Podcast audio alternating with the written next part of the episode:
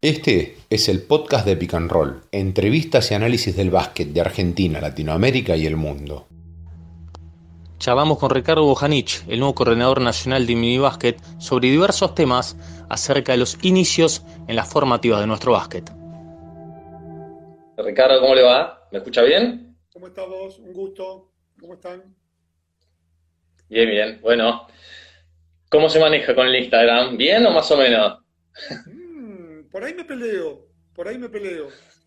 Me peleo no con toda la tecnología, pero el Instagram, eh, gracias a mi hija, estoy amigándome un poquito más eh, desde hace un tiempo.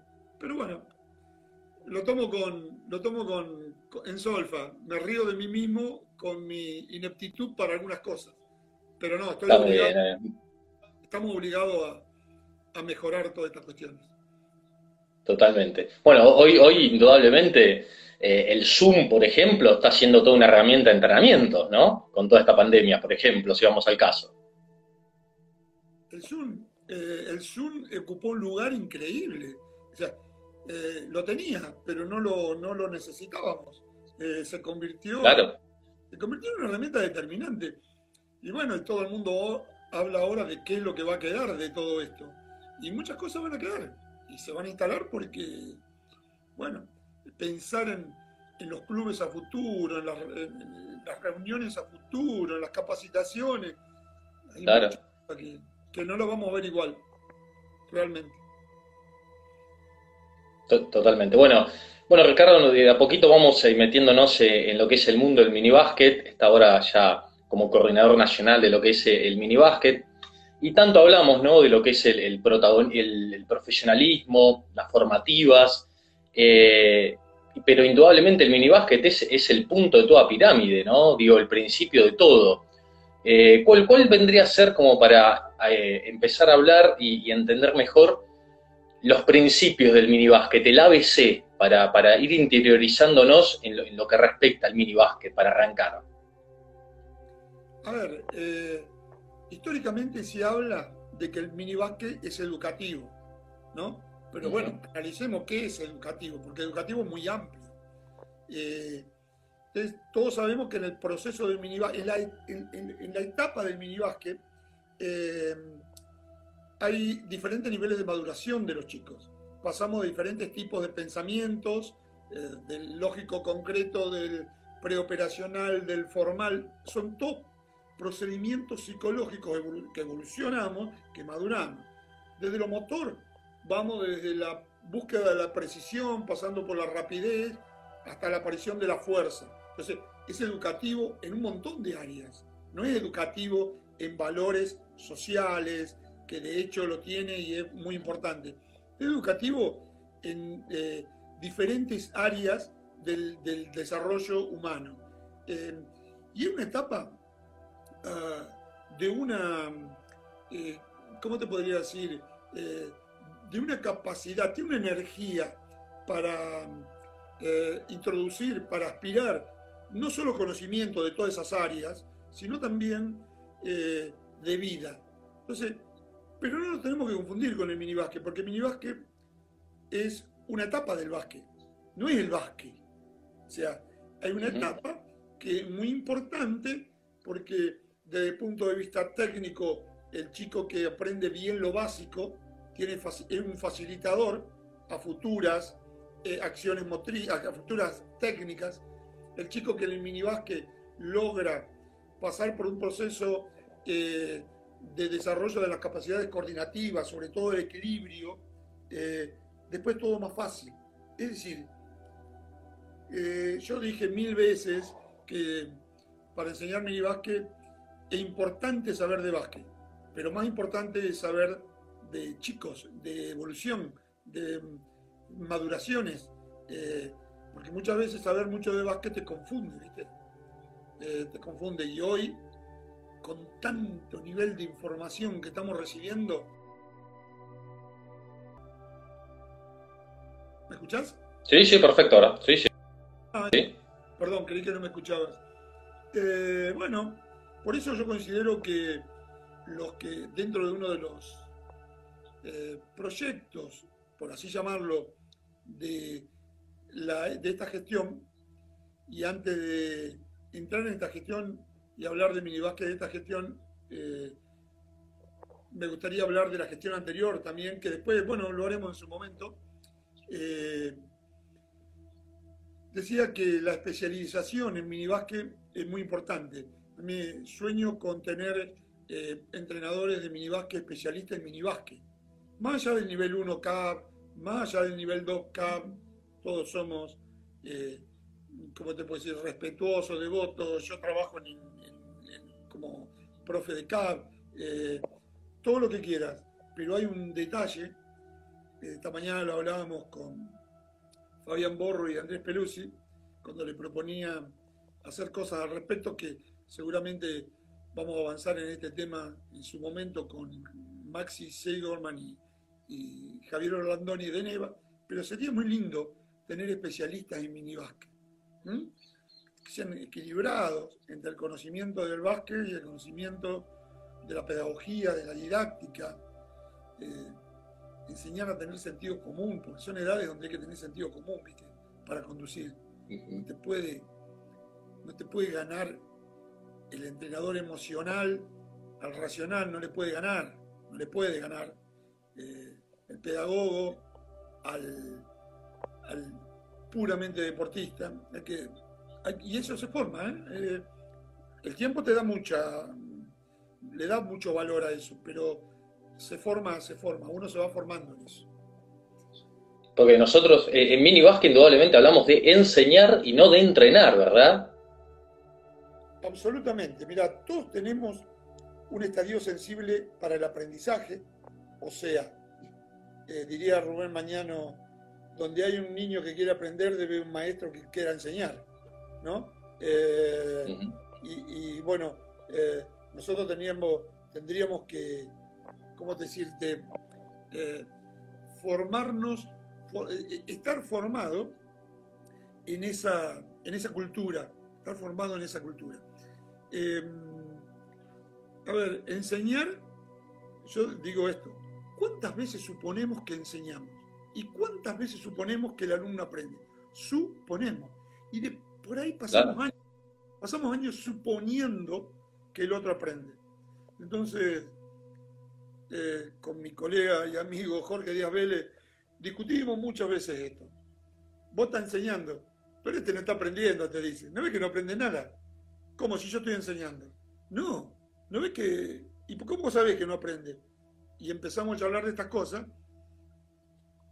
y surgió una cadena que la vamos mejorando con el tiempo. Estoy hablando de hace 15, 20 años que empezamos con esto, eh, porque un día yo le dije en un entrenamiento en los campos del huevo, que estábamos cancha paralela, le digo, vos estás haciendo una cosa que estos chicos nunca la van a aprender. Como si yo lo estoy enseñando. Y ahí surgió. Vos lo estás enseñando, pero estos pibes no la están aprendiendo de esa manera, porque para mí, eh, bla, bla, bla. Entonces, ¿qué es lo que pasó? Empezamos a charlar de esto. Y, llegamos a estas conclusiones. Vos, el objetivo final de todos nosotros es que los chicos aprendan. ¿Mm? Sí, es que aprendan. ¿eh? Y bueno, perfecto. Pero para que aprendan, ¿qué tiene que haber antes? No es que eh, vos, como, como, en los modelos tradicionales, tirás un ejercicio a una cancha y te corres al costado y te pones en observador. Y decís, a ver, eh, a José le sale, a Juancito más o menos, y, Pedrito y Ricardito es un desastre. Y sos el evaluador de un ejercicio que vos tiraste a la cancha, porque lo tiraste al ejercicio. ¿eh? Bueno, ese proceso cambió. Pero hay que ver por qué lo tiraste, con qué fin. Claro, bueno, pero por ahí muchas veces vos no sabés el fin. Lo tirás porque es un lindo ejercicio, suponete, ¿no? Pero yo voy a esto. Primero nadie le enseña que no tiene interés.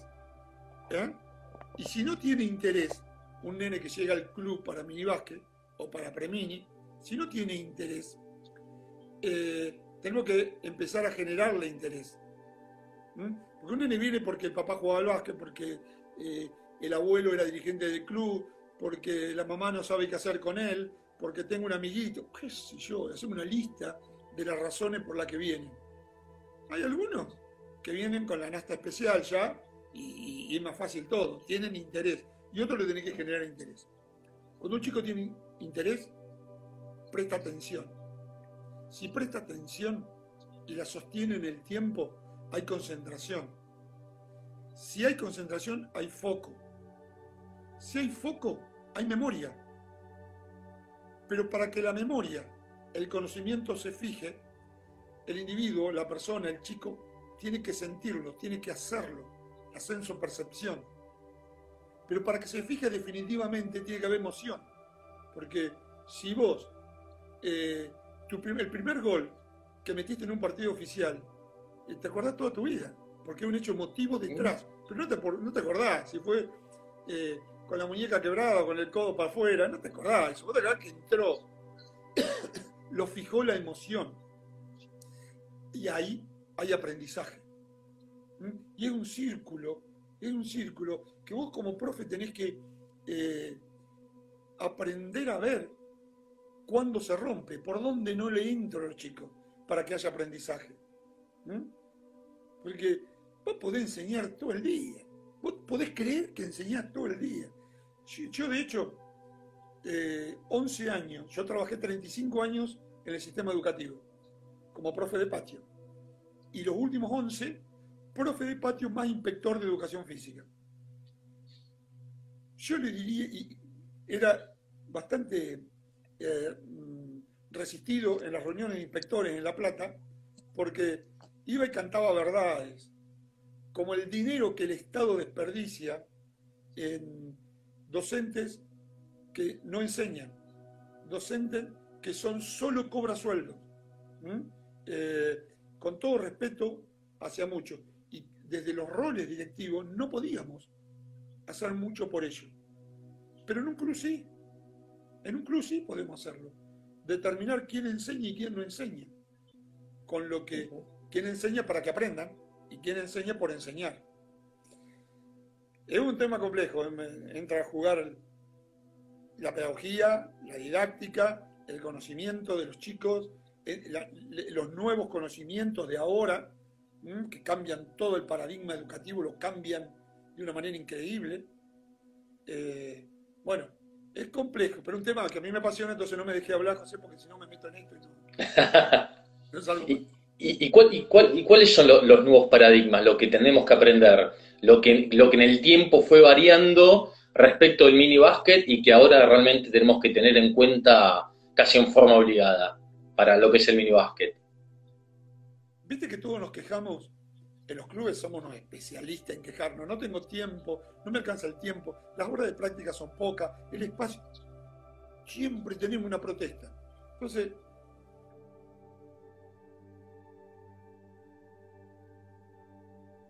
da cuenta que mm, cuando vos te falta tiempo, tenés que ponerle calidad al tiempo que tenés. ¿Mm? Tal cual. son cosas diferentes. Pero si vos tenés que buscar ponerle calidad a tu tiempo, el nuevo conocimiento, neurobiología, neuroimagen, neurociencia, neuros, neuros, neuros, ¿eh? Eh, nos da muchas pistas de cómo hacer eso. ¿Qué te doy? Por ejemplo, una sección de trabajo. Vamos a poner una, sección de trabajo de una hora, cualquiera, una hora, de un entrenamiento de mini de cualquier chico del país. Eh, yo recuerdo el ayer, el ayer, para mí el ayer hace 11 años, siempre llevo la cuenta, para mí el ayer era 11 años porque cambié un día que me puse a leer y empecé a, entrenar de esa manera y me cambió la vida. Eh, el ayer era tres tercios en una clase, el primer tercio, el tercio medio, 20 minutos, 20 minutos, 20 minutos.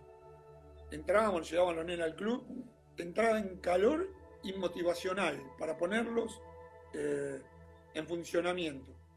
20 minutos. Pero resulta que lo que estaba haciendo era calmándolo, porque cuando venían, venían como locos y entraban al gimnasio y yo le quería hacer entrada en calor y motivacional. Fíjate que en la parte media era lo que iba a enseñar. Hoy voy a enseñar pasar y cortar, ¿no? Paso y corto. ¿Por dónde corto? ¿Por adelante? ¿Por atrás? ¿Qué, observo? Si el defensor está, mira la pelota, yo voy por detrás. Y enseño eso, ¿no? Y en la parte final, el partidito y la vuelta a la calma. Eso era la historia. Lo hice 30 años. de los 45 que llevo ante un gimnasio. 30 años lo hice.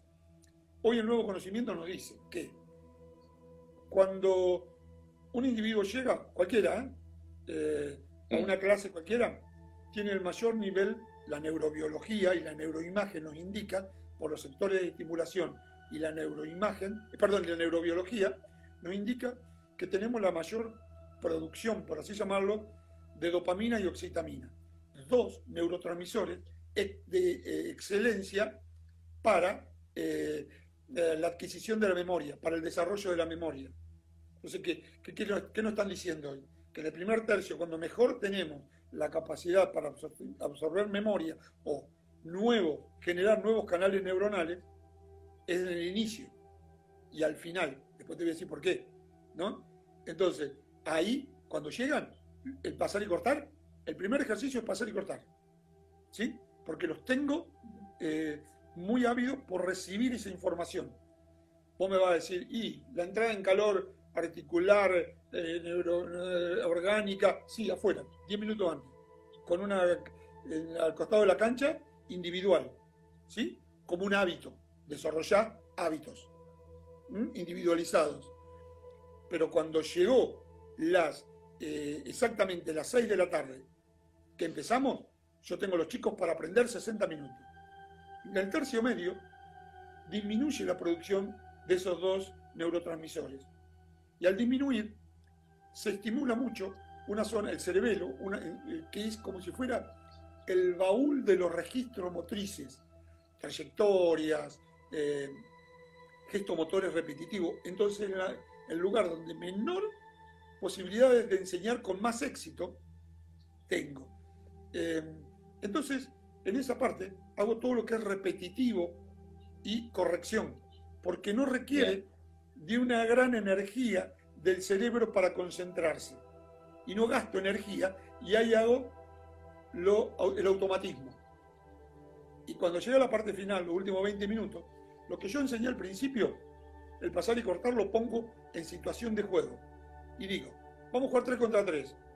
Pero los goles que se consiguen con pasar y cortar, eh, si se consiguen sin drible con una bandeja o con un tiro, valen 4 si se consigue con un drible vale 3. Y, y le das una valoración diferente, le pones emotividad a lo que vos hiciste en la primera parte y lo metés dentro, del juego, dentro de la situación formal de juego. Y después... Que siempre tiene que estar, la situación formal de juego siempre tiene que estar, siempre se la tenemos que hacer sentir. Siempre. El contexto, viste cuando, cuando vos, eh, yo siempre le digo a los profes, en los cursos, por ahí, digo, vos estás jugando un partido, viene el atacante con la pelota, ¿no? Y vos lo estás defendiendo. El atacante te da la pelota a vos para que vos se la devuelve y lo habilites a atacarte. No, le digo. Entonces, ¿por qué en los ejercicios yo te doy la pelota? Me acomodo para defender y cuando estoy acomodado vos me atacás. No, porque de eso se trata. La táctica individual, la táctica individual, se trata. Yo no, no comienzo ningún ejercicio del uno contra uno, tomar la pelota y atacamos. Se la tiro para allá y lo van a buscar. ¿No? La van a buscar. Y arrancan de una situación cualquiera. Sí. Eh, ¿Me entendés lo que digo? Es, hacerlo lo más real posible. Lo más real posible. Porque eso es mejorar la calidad del tiempo. ¿Se entiende? La calidad del tiempo es eso. ¿eh? Eh, la búsqueda continua de mejorar los estándares de enseñanza para que el tiempo que tenemos, sin discusión, tiene que ser usado al máximo con calidad. Es un desafío, ¿eh? Como docente es, un desafío, Te requiere eh, involucrarte más en la clase, no ser un simple evaluador de los rendimientos individuales o colectivos, sino estar comprometido con el error, en ver el error de los chicos y saber eh, cómo corregirlo.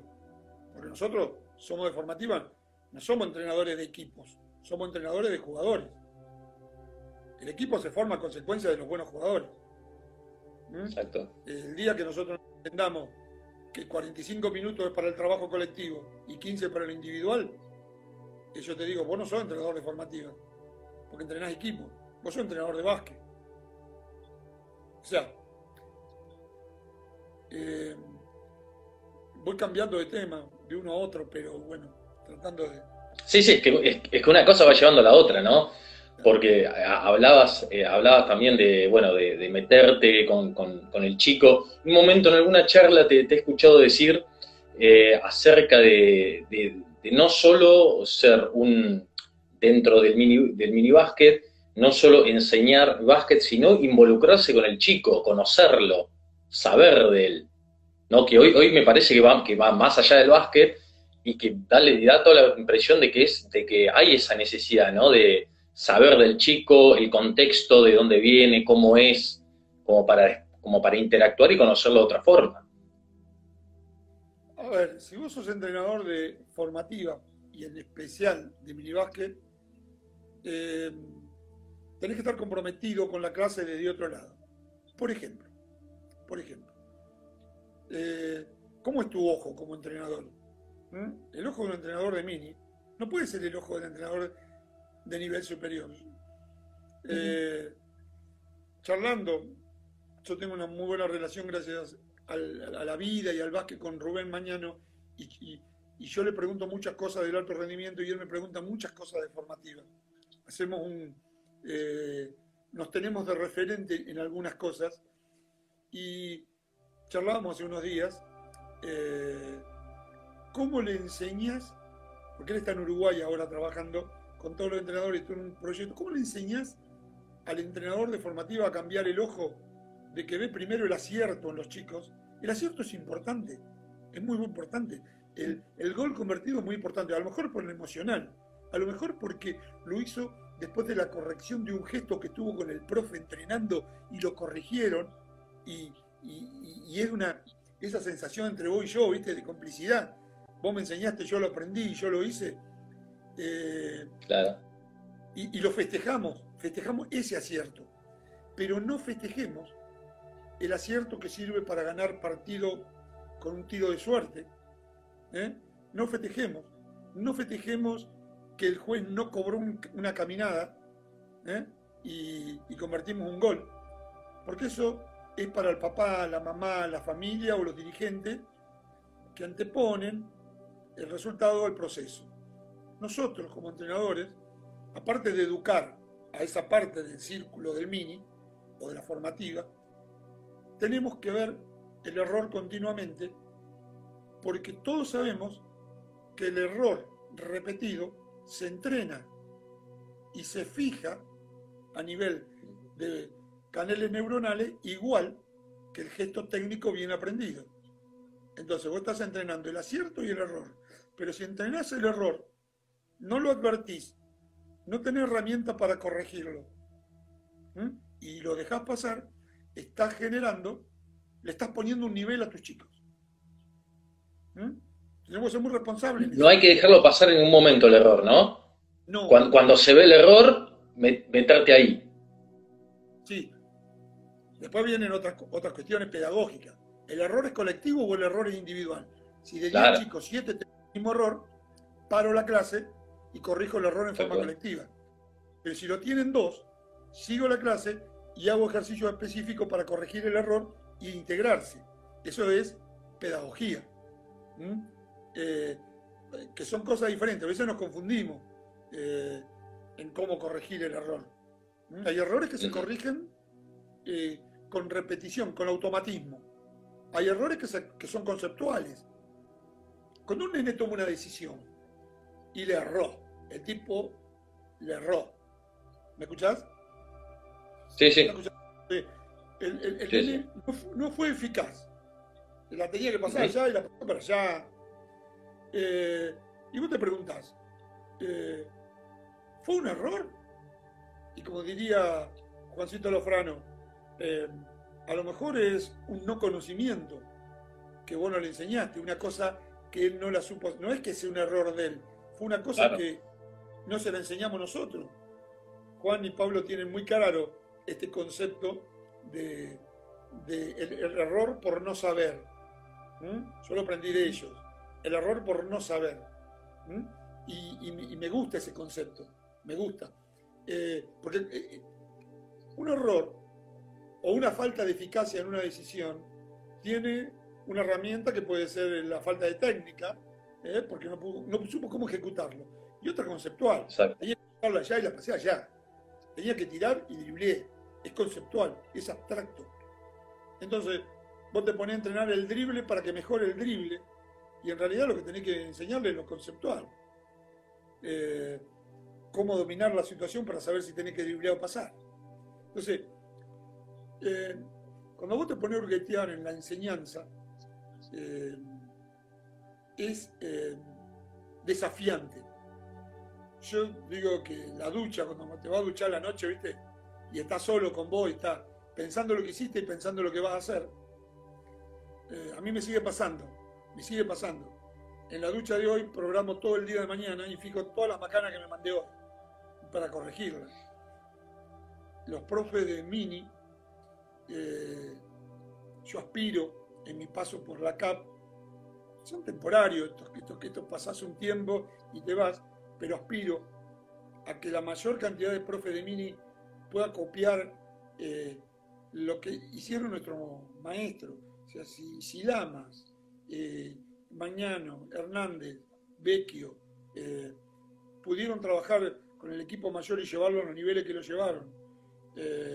Eh, si los que trabajaron en, las intermedias en 25 años fueron 4, 5, 6 personas, el mini básquet es una, toda una familia, nos conocemos casi todos en el país. Entonces, Juan y Pablo, que son la generación que nos sigue a nosotros, o un poquitito más abajo todavía, pero que, tienen que continuar este camino y otros chicos que vienen abajo, tenemos que trabajar en equipo. Y de hecho que lo vamos a seguir haciendo. Mi, rol en la yo voy a seguir varios proyectos que ellos tenían en mente, eh, que me gustaron, los voy a seguir, con la ayuda de ellos también. Otras improntas personales que tengo, eh, voy a tratar de hacerlas. Pero Mira, si, si vos querés masificar el minibásquet, esta mañana se lo dije a Borro, a Fabián. Digo, porque todo el mundo habla de masificar, masificar. ¿Masificar qué? ¿Tirar un montón de chicos a la cancha? Tirar un montón de chicos con dos, tres juegos, con premio, Y después de cada 100 te quedan dos, eso no es masificar. Masificaste un día y al otro no. El mejor masificador del básquet formativo del minibásquet, el profe si el docente a cargo es bueno, ese multiplica, multiplica, multiplica de a uno a dos por mes, pero todo el año, y lo sigue manteniendo. Yo quiero ese masificador. Pero ¿cómo masificar? Sabiendo más, especializándote más, siendo mejor. ¿Mm? Y bueno, por ahí viene el tema. Hoy hay una línea, ¿no? Pues tal vez una línea fina en poder construir con el chico y darle las herramientas y saber cómo, ese cómo, ¿no? Que es importante, el cómo enseñar y, el tema de la deserción, ¿no? Porque al chico tal vez o, no le llegás o no lo convences o no le atrae y ya el chico deja de jugar al básquet, ya no le gusta más, ¿no? La verdad que esto no es para mí o no me gusta, entonces me da, me da la impresión, ¿no? De que está esa línea de, por un lado, ver cómo construimos, cómo le llegamos al chico para que el básquet cada vez le atraiga más y cómo le enseñamos, y el tema de, la deserción, que no se nos vayan los chicos, que sea todo lo contrario, que haya cada vez más chicos en el club. Esa es la idea. Eh, eh, podríamos hablar de cómo enamorar a los chicos para el básquet, ¿no? Cómo enamorar. Eh, permitime que estoy leyendo abajo a Johnny Slader. Eh, sí. Está Johnito ahí. Un abrazo, Johnny. Qué gusto ver, qué gusto que estés acá escuchando un abrazo. Eh, es de acá, de la ciudad, sí, toda la trayectoria, todas las inferiores, nos mató a goles, todas las inferiores, eh, pero lo quiero, lo quiero un montón. Eh, te decía, uh, qué tildado que estoy, estamos, ¿con qué tema? me tildé, me distrajo Johnny. repasame en qué tema estamos, que me volví loco. Eh, el tema que te decía de, la, del tema de cómo llegarle al chico, de la construcción y, generar más chicos dentro del club, ¿no? Que no haya esa deserción. Imagínate, imagínate el, el, chico, el nene que, hoy está con, la pantalla eh, cada 15 segundos y hace así y cambia porque se aburrió, ¿cómo tenemos que cambiar? ¿Cómo tenemos que cambiar nosotros? Imagínate que un nene, eh, eh, un nene en minibásquet con una cola más de 20 segundos sin interactuar con el balón, con el espacio, con los compañeros, es una pérdida de calidad de tiempo y cómo lo va a enamorar. Obviamente que lo va a enamorar para el otro lado, hay cosas que le van a interesar más. Entonces, nosotros tenemos un desafío como profe de, de, Mini eh, de generarle continuamente actividades que tengan el área cognitiva y el área motora junta. Ningún nene hoy puede moverse sin pensar. Los automatismos sí, algo de automatismo tenemos que hacer porque la técnica se enseña desde la, del automatismo, pero al mismo tiempo lo tenemos que desafiar con otras cosas, no sé, pero podría dar 10 ejemplos, pero continuamente tiene que estar pensando, porque, a ver, vamos a suponer, si vos le decís, bueno, ahora vamos todos a tirar al aro, y todos van a tirar al aro, ¿cuántos tiros tiran en forma consciente, digamos? El primero, el segundo, el tercer, cuarto, el quinto. Sí, ya está. Ahora, vos le decís, vamos, perfecto. Eh, ¿Quién es tu, ídolo? Johnny Slater. Bueno, jugar un partido a Johnny Slater. Vos vas a hacer un drible, parada en un tiempo y tiro. Si lo metés vale 4. Si lo errás, Johnny suma 1. Vamos a ver quién llega a 12. Cuando llegaste a 12, le decís, pasás al nivel 2 porque le ganaste a Johnny. Ahora vas a tener que hacer dos entre piernas y tirar. Si lo metés, tu gol vale 3. Si lo errás, Johnny vale 1. ¿Cuántos goles tenés que meter para llegar a 12? 4, profe. Y hasta 4. Y cambian de aro. Cuando llegan a nivel 4, cada tiro vale 1. Y si lo agarra, Johnny suma 1. Entonces, están tirando el aro. Están, pero cada tiro es el último tiro de su vida. Y vos no sabés que están tirando con un componente cognitivo dentro de lo motriz. Porque vos ese día estabas entrenando finalizaciones. ¡Pum! Entonces, entrenan la finalización pensando en lo, emotivo eh, y, estás entrenando lo volitivo, la voluntad. Porque no se dejan ganar ellos solo por Johnny, que no jugaba, que estaba ahí, imaginario. A ver, eh, hay que usar muchísimo la creatividad. Deberíamos eh, tener capacitaciones continuas para el desarrollo de la creatividad enseñarle a un, profe a construir sus propios ejercicios, donde el área motora y cognitiva vayan juntas. Y dejar solamente ese 10% para la repetición que la necesitamos para ir de la técnica a la táctica. Nene, vos empezás uno por cero, lo ponés uno por uno, para que vea la dificultad que tiene y la necesidad de mejorar la técnica. Lo volvés, ¿eh? y vas y volvés. Analítico, de, lo global a lo sintético, a lo analítico, lo volvé un poquito de síntesis y volvé a lo global. Y así lo vas dejando crecer. Tienes que tener paciencia. Y tenés que saber que en el proceso está la cosa. En el proceso.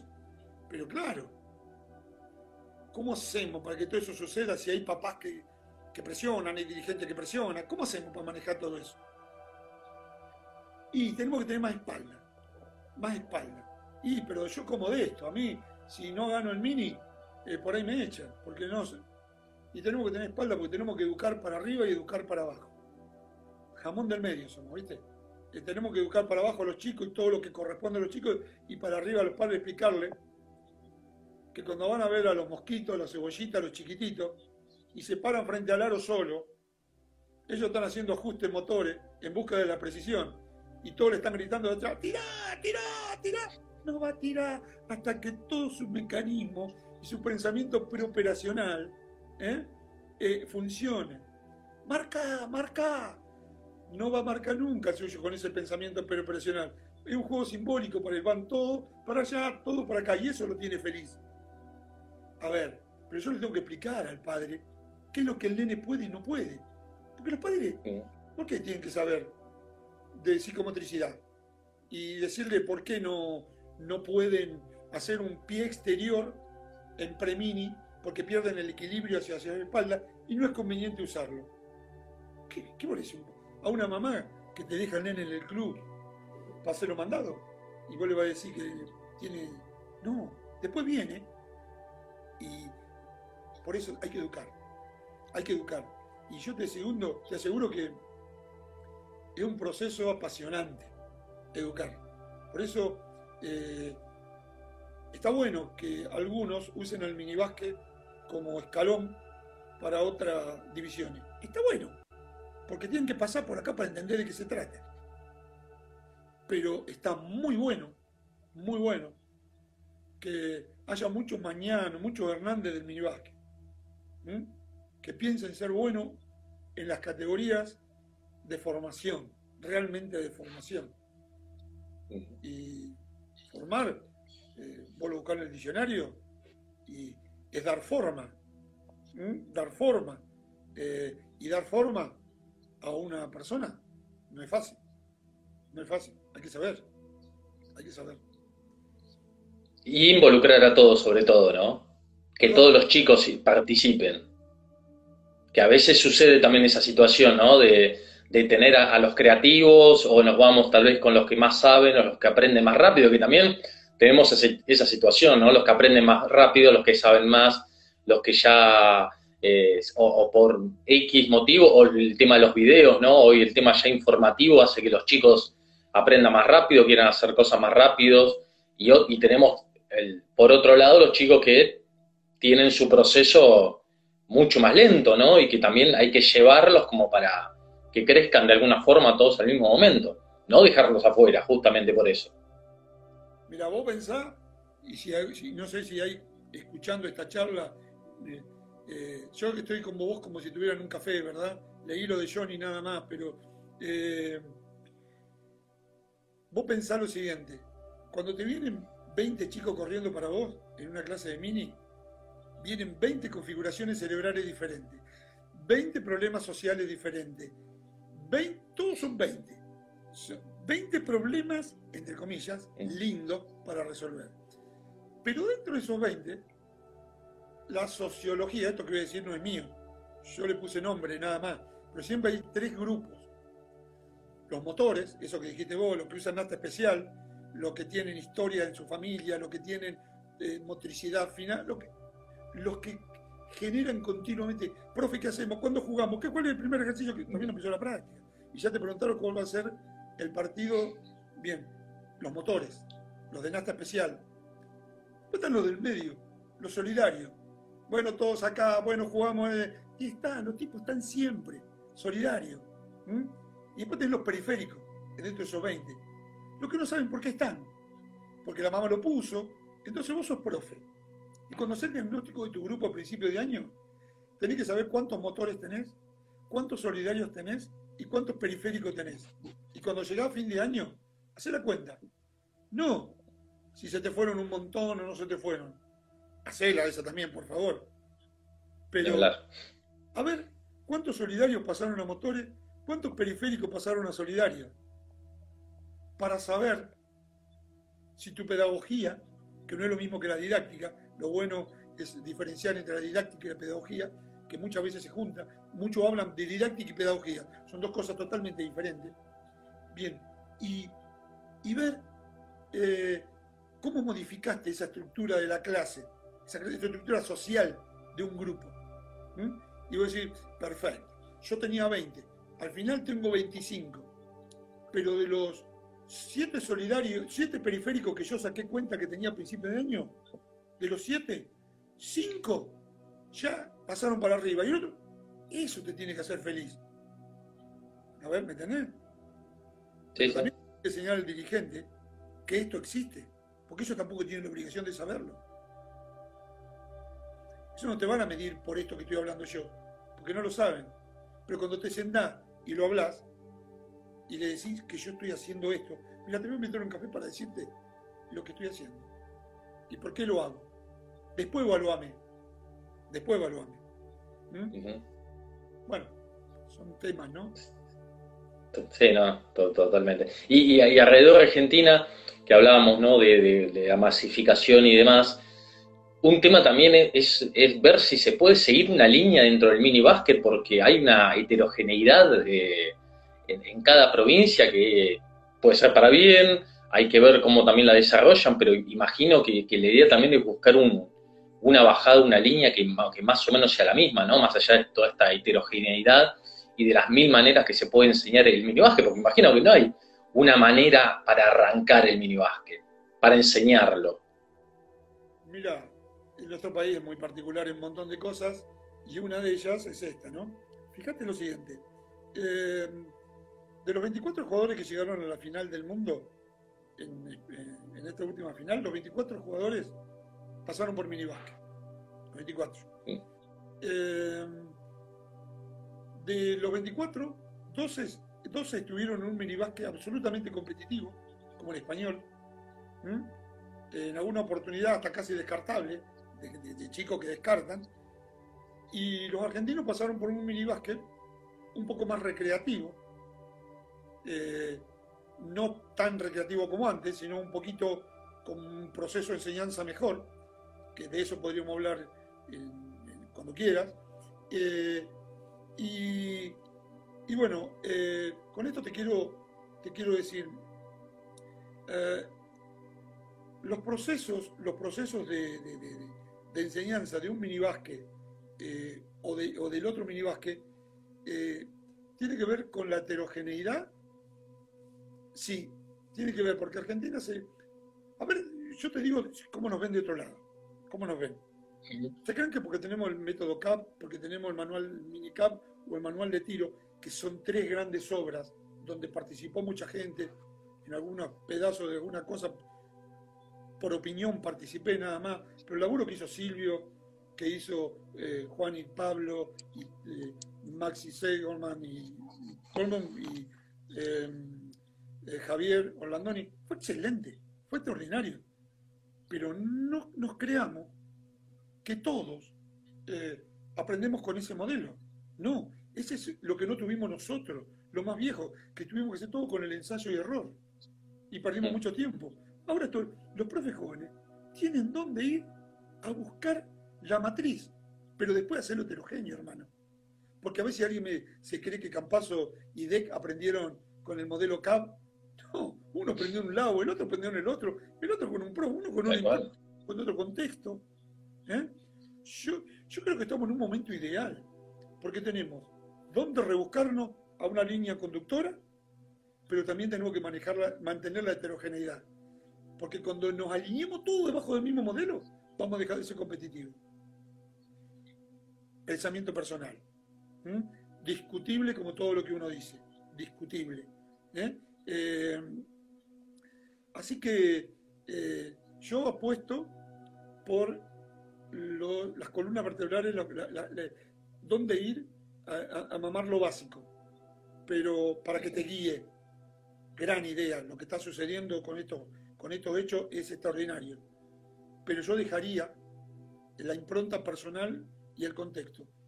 Hoy hablé con gente de Río Gallegos, profes, eh, porque se me ocurrió una cosa, el otro día leo en un diario que dos profes de, eh, de Villa Constitución, el Día del Niño, salieron en bicicleta casi 100 casas recorrieron y sacaron una foto con todos los chicos de Premini, Mini, Escuelita y le llevaron un regalo a cada uno, 130 y pico de regalos. ¿Sí? Entonces le conseguí los números y lo llamé para felicitarlo. No lo conozco, no sé. Lo llamé para felicitarlo por lo que había visto. Y se me ocurrió empezar a llamar a profes de todo el país que están haciendo cosas importantes por el Mini en esta pandemia, para mantener el espíritu del Mini. Ya llevo más de 50 llamadas de Río Gallego a Misiones, a Jujuy, a Salta, Tucumán, a todos lados. Eh, y me encuentro con cada historia de lo que están viviendo, más heterogéneo que eso, imposible. Entonces, ¿vos qué querés que enseñemos igual?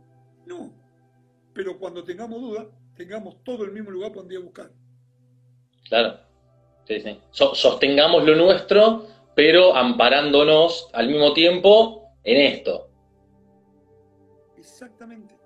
Exactamente. Estamos en un momento ideal. El que se quiera quejar es un bobo. Porque es no querer hacer, no querer trabajar, no querer pensar. no querer pensar. Eh, sigo, sigo, sigo teniendo, sigo viendo por ahí abajo a Guille Buscaglia, mi alumno, hoy profe, entrenador de toda la vida.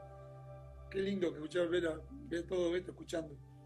Eh, así que bueno, ahí andamos. Y, y, Ricardo, el tema, eh, cuando hablamos del minibásquet, indudablemente hablamos de, de juegos, ¿no? de que los chicos se diviertan. ¿Hasta qué punto vamos con todo lo que, los, lo que es el juego? Obviamente para todo lo que es la actividad motora, para que de repente el chico obviamente se instruya en, esos aspectos.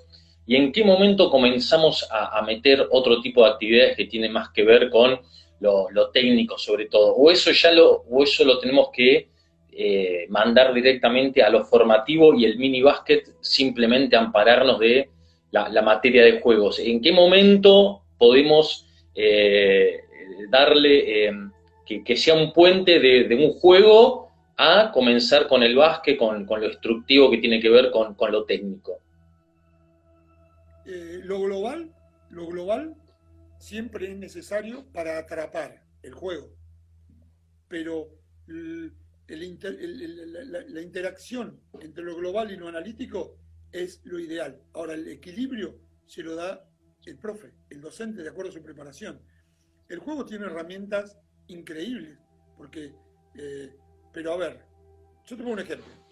Me gusta dar más ejemplos que teorizar de estas cosas. Yo voy al club y tiro un juego. Cuando yo digo tiro, van 5 contra 5, eh, en la cancha o, en cancha cruzada. Tres contra tres. Y digo, bueno, el juego tiene estas reglas. Eh, una pelota hay que apoyarla en la línea de fondo de la cancha. Cosa clásica, histórica. Eh, no se puede picar. Son dos reglas. Hay que apoyarla en el fondo y no se puede picar. Doy una pavada, claro, porque me pueda entender. ¿Y cuánto tiempo dura eso? A los tres minutos, esas dos reglas murieron porque un equipo superior al otro y le mete un gol atrás del otro, y ya no hay motivación. Y yo digo, veo que hay problemas, que, el juego está bueno, y digo, sigan, sigan, cinco minutos más. Son cinco minutos perdidos, con caos social, con riesgo de, de golpe. Ahora, si yo soy un profe que vea el juego de esta manera, perfecto, ¿qué puedo cambiar de juego? Agregarle más reglas, menos reglas, reglas más difíciles, cambiar las reglas. Puedo cambiar el tiempo decirle, para convertir un gol tenés 5 segundos, 10 segundos una hora. Puedo cambiar el tiempo. Puedo cambiar el espacio, achicar el espacio. Puedo cambiar la estrategia, que cada equipo gestione su propia estrategia. Puedo cambiar la comunicación. Que le tenga que Volvemos a la creatividad. A ver, ¿me entendés? Pero si vos sos un profe que tira un juego con dos reglas y te corre a tomar un mate, porque la mamá está mirando al nene, y vos te pones a tu y te comprometiste, el juego deja de tener valor. Es malo. Es malo porque genera malos vicios. Todo depende como vos lo trates. Como vos lo trates, como vos lo mires, desde dónde lo mirás. Porque un juego te puede servir como contenido para la aplicación de la técnica desde un lugar desde el lugar de la emoción, porque es un juego. Y vos querés aplicar la técnica. Está bueno eso, ese ida y vuelta. Entonces está bien usado. Una variante al juego mismo, yo soy muy amigo del juego de, los 100 pases, en un 15 para arriba trabajo siempre con los juegos de los 100 pases, y con tres o cuatro variantes, y claro, y un día le doy eh, dos variantes. Eh, y le agrego dos y le saco dos y le pongo dos, y una variante está en la técnica. Por ejemplo, le cambio la técnica. Los pases solo pueden ser picados. Eh, los tiros solo pueden ser con la mano menos hábil. Hoy solamente va a valer gol de tiro y no de bandeja con la mano menos hábil. Y se ríen entre todos, pero mientras tanto lo tengo corriendo como loco. Y van y tiran con la zurda ahí, todo mal. ¿eh? O depende. Yo yo sé que con esto no le estoy facilitando a alguien que me esté escuchando. Eh, no le estoy facilitando, a lo mejor lo estoy complejizando. Pero bueno, eh, yo siempre digo que hay que enseñar sencillo para la complejidad. tenemos cada vez un juego más complejo, cada cuatro años nos cambian las reglas, nos hacen... Pero nosotros cambiamos cada cuatro años nuestra manera de enseñar, de acuerdo a las reglas, de ninguna manera. Ni, lo, ni lo consideramos. Nosotros tenemos que, variar muchas cosas, porque si tenemos... Eh, no mire la NBA, la NBA sacala, porque son jugadores, son juegos de equipo. Es otro juego, ese es otro juego. Pero la impronta que tenemos que ponerle a nuestro juego, nuestros chicos tienen que ver mucho de nuestro básquet para entender el valor de la comprensión, de lo abstracto. Eh, a ver, no sé por dónde, por dónde andar. Yo miro por acá, eh, me pone esta complejización. ¿Es necesaria para nosotros los entrenadores? Yo creo que sí. Yo creo que nosotros nos tenemos que complejizar para saber más, pero al mismo tiempo tenemos que hacer las cosas más sencillas. Eh, hoy, estamos haciendo un curso con Jorge de Diabeles de toma de decisiones. Y yo puse en la gráfica el ejercicio más estúpido que hice en mi vida. Los alumnos del grupo, del, curso, como 80 alumnos, diciendo que ese ejercicio era una, genialidad. ¿Cuándo lo había hecho? Y el día que, hace mil años, yo me pongo, vos sos atacante, ¿no? Vos sos atacante. Yo tengo la pelota y estoy eh, de espalda al cesto defendiendo o atacando el cesto acá a mi espalda. Y yo te paso la pelota a 5 metros, donde estás vos. Y te la paso de pecho, bien. Y corro a defenderte. ¿Cuántas veces has visto ese, ejercicio? Mil veces. Y vos tomás una decisión. La que quieras. Si querés tirar, vos sabrás. Después, son cinco ataques cada jugador. al segundo, yo me doy un paso más adelante y te paso la pelota. Y corro a defenderte a cuatro metros. Vos tomás la decisión que quieres, jugamos uno contra uno, aunque eh, y vos vamos a ver en cinco veces que yo te doy la pelota, cuántos goles convertís. Después me pongo a tres metros. Después dos metros y después un metro. A ver si las decisiones que tomás vos, cómo fueron evolucionando de acuerdo a mi comportamiento. Y después acá cinco veces vos. ¿Mm? Mirá, yo te aseguro, ese es un ejercicio estúpido. Pavo, de unos contenidos intelectuales para leer mis comportamientos, mi velocidad en la carrera, mi desequilibrio para llegar, mi, eh, mi movimiento de pie, todo, tiene todo. Y cuando vos un partido y vos te ponías a ver las acciones de uno contra uno, pasa eso.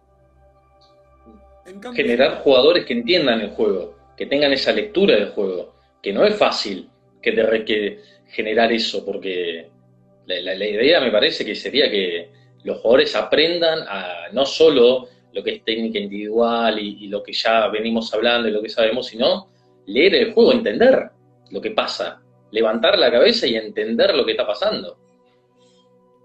Vos lo decís así y, eh, y parece sencillísimo.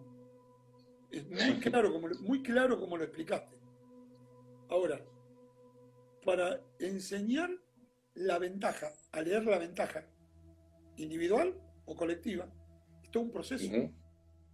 Es todo un proceso. Enseñar a leer la ventaja eh, requiere de una aplicación muy particular del entrenador. De volver atrás la imagen y decirle, tenías esta ventaja y no la utilizaste. Eh, mira, en el minibásquet o en la formativa en general, la fluidez en el juego, la fluidez, que todo funcione como si fuera una espiral, que no se detiene nunca, versus un, cada chico que agarra la pelota le da un bote en el piso. Si vos tenías una ventaja con un bote en el piso, la perdió el equipo. ¿Mm? El básquet, ¿dónde está? ¿Dónde están los secretos del básquet? Los que mejor usan las ventajas, en defensa y en ataque. Entonces a mí me obsesiona enseñar la ventaja. No enseñar la táctica, porque es parte de la táctica la ventaja. En la táctica, el uso de la ventaja. Pero no decir, yo estoy enseñando táctica individual. La táctica individual, en ataque en defensa, es ver donde llega la ventaja. Y eso es un proceso. Pero muchas veces no lo identificamos como el núcleo del problema. Que puede estar en el tren inferior, puede estar en el tren superior, puede estar en, eh, en la voluntad de defender o no defender. Hay chicos que eh, en, una posesión, en una posesión del equipo contrario, eh, están en postura defensiva, les enseñamos a estar en postura defensiva gran cantidad de tiempo, con una gran cantidad de consumo energético. Pero yo lo que digo, en una posesión, en un 15, 24 segundos, vos como mínimo tenés que estar 24 segundos en actitud defensiva y en postura defensiva el momento que lo necesites. ¿Y cómo? ¿Y se, se enseña? No, ejercicio de postura, de postura, de postura, de postura. Sí, hay que enseñarlo. Hay que enseñarlo para aplicarlo bien en el pedacito que tenés que hacer. Como el drible. El drible hay que entrenarlo mucho, pero para usarlo bien en el poquitito que Exacto. No significa que tenés que estar picando como loco dentro de la cancha. No, no. Es para usarlo justito en ese momento. ¿Eh? ¿Para qué? Para lograr la ventaja. En un rompimiento. Eh, hay veces que me parece, cuando yo hablo así, me, como hace tanto que no estoy en el gimnasio, me parece que fueran fáciles las cosas. Yo lo hablo así como si fuera. Sí. No, es tan fácil, esto son horas. ¿eh? Pero es todo proceso, años y años y años que esto puede llevar tema es que vos perdás la paciencia. Cuando perdiste la paciencia, hermano, eh, cuando te crees que a este no le sale nada, sonaste. Porque a todos tenemos un, porcentaje de que las cosas nos van a salir. Nos van a salir. Eh, los niveles madurativos aparecen a diferentes edades. Eh, no hay una media absoluta. El equipo de mini donde uno era gordito, el otro más flaquito, el otro un flaco alto, el otro todo desgarbado, el otro cuando te sacas la misma foto a los U15, U17 son todos iguales. ¿Viste? Por los niveles madurativos del minibásquet, son todos diferentes. Entonces, hay, hay a decir, yo no vi nunca un jugador que el lanzamiento sea igual en minibásquet que en un, cuando tenga 25 años. Bueno, eh, hablar un poquito de, lo que va a ser eh, la tarea suya en Cabo. ¿Cuáles van a ser las ideas eh, como para, bueno, llevar a cabo eh, tanto en el mini básquet, porque vi que tenía que ver con el mini básquet, no solo, eh, obviamente, hablando del masculino, sino fortalecimiento del mini femenino y el mixto, que me parece algo muy importante para, tener en cuenta y para, para charlarlo también. Bueno, vamos a empezar por ese tema. Casualmente tuvimos una reunión a la mañana con Fabián Borro y Andrés Peruzzi, y después tuve una charla muy interesante con Karina Rodríguez a la tarde para fijar esta idea que ya la tenemos casi eh, concretada de que el minibásquet mixto en los lugares donde no haya eh, por género dividido, que las chicas puedan participar con los varones y que tengan el, aval de, la CAP, ¿verdad? Eh, estamos, ese proceso Hoy, hoy casi lo cocinamos hoy, digamos, faltaría legislarlo. Eh, y eso es un avance muy importante. Es un avance muy importante por el tema de géneros y por el tema de que en nuestro país se pierden muchas nenas por no tener la cercanía, muchas nenas eh, con condiciones y demás. Eh, y estamos, la CAB en este tiene, apunta bastante, no, bastante no, apunta mucho al tema del desarrollo del femenino. Es una necesidad. Entonces vamos a ir fuerte con ese tema muy fuerte con ese tema. Las escuelas, la SEDA, las escuelas de desarrollo del básquet femenino, 50 escuelas en todo el país, es otra, dependiente de CAP, la organización de CAP también, y de la Secretaría, es una eso otro, otro avance muy importante en el desarrollo del básquet femenino. O sea, se está apuntando al desarrollo del básquet femenino y, y está bueno. Está bueno porque nunca los miramos integrados, nunca los miramos metidos dentro decididamente metido dentro de CAP. Yo creo que CAP, más allá yo no conocía ni a Fabián Borro, ni a eh, Andrés no conocía a la gente de CAP, yo me manejaba por otro lado, como Walter, como teníamos nuestras tareas. Ha profesionalizado este equipo de trabajo, lo ha profesionalizado, ha puesto profesionales eh, en cada una y bueno, ahora nosotros tenemos la responsabilidad de trabajar en equipo, eh, entre nosotros, y tratar de apoyarnos y de hecho que lo estamos haciendo. Eh, hay que recorrer un camino, ¿viste? tenés que andar un poquito. Pero bueno, dentro del Mini, los grandes objetivos que tenemos es la concreción el año que viene del, eh, desde el punto de vista organizacional. Y después te voy a decir por qué. De organizar el, Congreso Internacional de FIBA Mundo, FIBA América y Minicap, todo junto en Argentina, eh, todo junto en Argentina, donde, em, ¿cómo te puedo decir? Donde podamos en juego con todos los entrenadores argentinos, eh, si hay necesidad de algún cambio de reglamentación y demás. La idea es todo lo que hizo Juan y Pablo con el tema de la reglamentación de minibásquet, hasta ese momento que va a haber un congreso para ver si la cambiamos o no la cambiamos, mm, democráticamente, para pasar las conclusiones de ese congreso a la comisión técnica de CAP y la comisión técnica decir, a partir de ahora se va a jugar así, pero tenemos legislado y, consensuado por mayoría en un congreso cuáles van a ser las reglas para los próximos cuatro años o los dos años, lo que se decida ahí. Pero mientras tanto, hacer cambios justo en el año donde vamos a tener que recuperar, chicos, no mejorar, no masificar, sino que vamos a tener que recuperar todo lo que estamos perdiendo este año. Claro. Que ese es un problema que tenemos que considerar. Y, pero no aumentar, no, no. Si logramos en el 2021 recuperar todo lo que perdimos en el 2020, estamos bárbaros. Estamos bárbaros. Casi un arranque de cero. No sé si de cero, pero sí hay un 50% de chicos que hoy, en los lugares donde están haciendo minibásquet con, la, con los protocolos adecuados, un 50% o más de chicos menos, por temor, por bla, bla, bla, por lo que sea. ¿Sí? Pero entonces vamos a tener que trabajar duro en eso. Entonces, ¿cuál es la necesidad de cambiar reglas y demás ahora? No, no, eso lo vamos a hacer en el próximo. Otro, otro aspecto que se está trabajando, te lo digo muy por arriba todo esto, ¿no? Pero otro aspecto que se está trabajando, una estructura de cómo construir, que ya se había empezado con todo el cacher en su momento, y, pero no se, no se, logró redondear.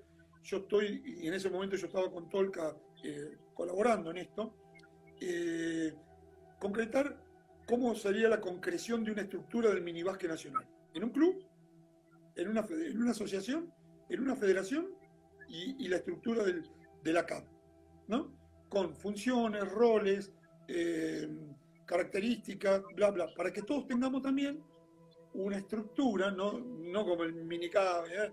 El manual del mini, sino una estructura organizativa para los dirigentes y los profes para crecer orgánicamente. Eso ya está cocinado.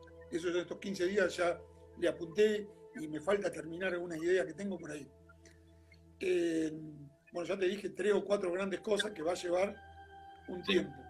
Andamos luchando por ahí, ¿qué vamos a hacer con, qué se va a hacer con los U13? si los U13 van a pasar a la órbita de Pepe Sánchez o van a eh, pasar a la órbita del departamento de Mini. Un signo de pregunta que están tirados en una mesa, todo el mundo está tirando opiniones y vamos a ver qué es lo que se resuelve al respecto. ¿E-, e-, ¿Es un salto muy grande pasar del Mini al U13 hoy? ¿Habría que hacer una brecha menor o no? No. ¿O está bien como está? No, para mí, eh, viste que se anda anda por ahí eh, con todos los cambios de edad y demás, eh, es otro mm. tema que se está haciendo eh, punto de análisis, pero es muy difícil en este momento hacer cualquier tipo de cambio porque no sabemos cuál es la realidad después de la pandemia. Hacer un cambio ahora y los cambios se tienen que hacer por anticipación en un tiempo, porque las generaciones que hemos perdido cuando cambiamos de 12 años a 11 el minibásquet, perdimos una o dos generaciones de chicos de esa edad, una, la perdimos. Entonces, tenemos que tener mucho cuidado cuando hacemos este tipo de cambios. Por eso hay un montón de justificaciones que no me voy a poner a hablar en este tema ahora, pero para justificar por qué todavía el U13 va a estar ahí eh, y la vieja época de los infantiles de 13 y 14, que yo la tuve, por eso cambiamos U13, yo viví esa época, porque un nene de minibásquet que cumplía 12 años en noviembre, diciembre, versus uno de 14 años que cumplía en enero, febrero, 14. En enero, febrero. Era, jugaba la NBA, un, Mercedes-Benz contra un fitito. Eh, uno con uno con la testosterona ya a full, con unos pelos en las patas, hablando mal y pronto, y otro con unos dos chorritos de soda. Entonces, todos esos chicos dejaban de jugar. Dejaban de jugar. La deserción era muy grande. Bueno, podemos haber hecho cosas buenas, malas, regular, con, el, con los, los preinfantiles, que habrá que tratar. Yo tengo mi postura al respecto, pero es muy larga, digamos. Eh, esas son las cosas por las cuales estamos ahora. Y segundo, sí, eh, un tema que lo digo acá, pero no lo charlé todavía ni con la gente de NEVA, ver la posibilidad de hacer alguna especialización a partir siempre de NEVA. La estructura de capacitación en Argentina es NEVA. Yo lo, debería haber charlado con los muchachos antes, pero bueno, estamos hablando de gente que, que está tratando de hacer cosas, ¿verdad? Entonces no está, no está mal que te lo comente. Así que bueno, en eso andamos, que no son pocas cosas. Mm, no, no, no, totalmente. Hay, se, nota un faltante muy grande del femenino a lo largo del país, hablando a grandes rasgos respecto del minibásquet. ¿Es muy notorio el faltante femenino? Yo creo que está en crecimiento. Yo creo que está en crecimiento. Si vos me hacías esta, misma pregunta hace cinco años, seis, te decía que sí, que la diferencia era muy importante. Si me la haces ahora, yo te digo, está en crecimiento. Y aparte está en crecimiento, está en el, radar de la dirigencia. Está en el radar. Y cuando está en el radar, tiene posibilidades de crecer. ¿Eh? Karina, eh, con su polenta, va a generar más cosas. Eh, Carlos Gómez, con su polenta en la escuela, va a generar más cosas. Y, desde el mini vamos a tratar el hecho de que las chicas tengan una atención muy buena. No quiero decir que no hayan tenido. Hemos tenido procesos formativos excelentes. Yo soy y lo digo, no ahora que estoy en este rol temporario, lo digo en todos lados donde voy, que no son pocos tampoco los lugares donde voy, en todos los países. Yo me siento protegido, discutamos todo el día el básquet argentino. Peleemos no en el café, pero yo estoy protegido por la estructura del básquet argentino y me siento orgulloso de formar parte, pedacito del básquet argentino, o en un club, o en lo que sea. La, última, Ricardo, obviamente agradeciéndote por, por todos estos minutos. Eh, hoy el mini a nivel país, si lo tenemos que colocar a nivel sudamericano, latinoamericano, ¿dónde podemos decir que estamos parados a nivel, a nivel mini básquet? ¿Se, ¿Se puede saber? Más o menos, ¿tenemos una idea de dónde estamos ubicados y qué es lo que estamos haciendo bien respecto del resto de los países? O dónde estamos, ¿no? En, líneas generales, ¿no? Hablando del mini respecto de Sudamérica o Latinoamérica primero, antes de eso, déjame saludar a Juani. Juani, un abrazo, amigo. Eh, todos mis ex alumnos están pasando por acá, todos los que están en Buenos Aires están, están con el rol en este momento. Y bueno, eh, yo con orgullo digo que el mejor minibásquet de Latinoamérica es el argentino lejos, pero con orgullo lo digo, pese a todo lo que nos falta, que viste toda la lista que hicimos de todo lo que nos falta, sí. Eh, que tenemos que mejorar. Pero estamos, en, estamos, estamos ahí, pero no es una competencia. A mí me gustaría que Argentina, eh, el minibásquet de Argentina, y hoy lo charlamos, eh, se convierta en una, en una escuela latinoamericana de minibásquet. O sea, que Argentina sea el centro del minibásquet latinoamericano. Eh, porque tenemos formadores, entrenadores formadores de la escuela de Neva y, por ahí también particulares, que son de una excelencia enorme. Y ya hoy me autorizaron a que vuele y piense un poco cómo formar a partir de, de la CAP, del mini CAP, que junto con Eneva, te estoy diciendo cosas que quiero charlar con los muchachos de Eneva, pero podamos formar, eh, convertirnos en el eje o en el faro de todo lo que es capacitación en Latinoamérica, porque tenemos con qué. Orgullosamente tenemos con qué. Tenemos muchísima capacidad, muchísima pasión es muy importante.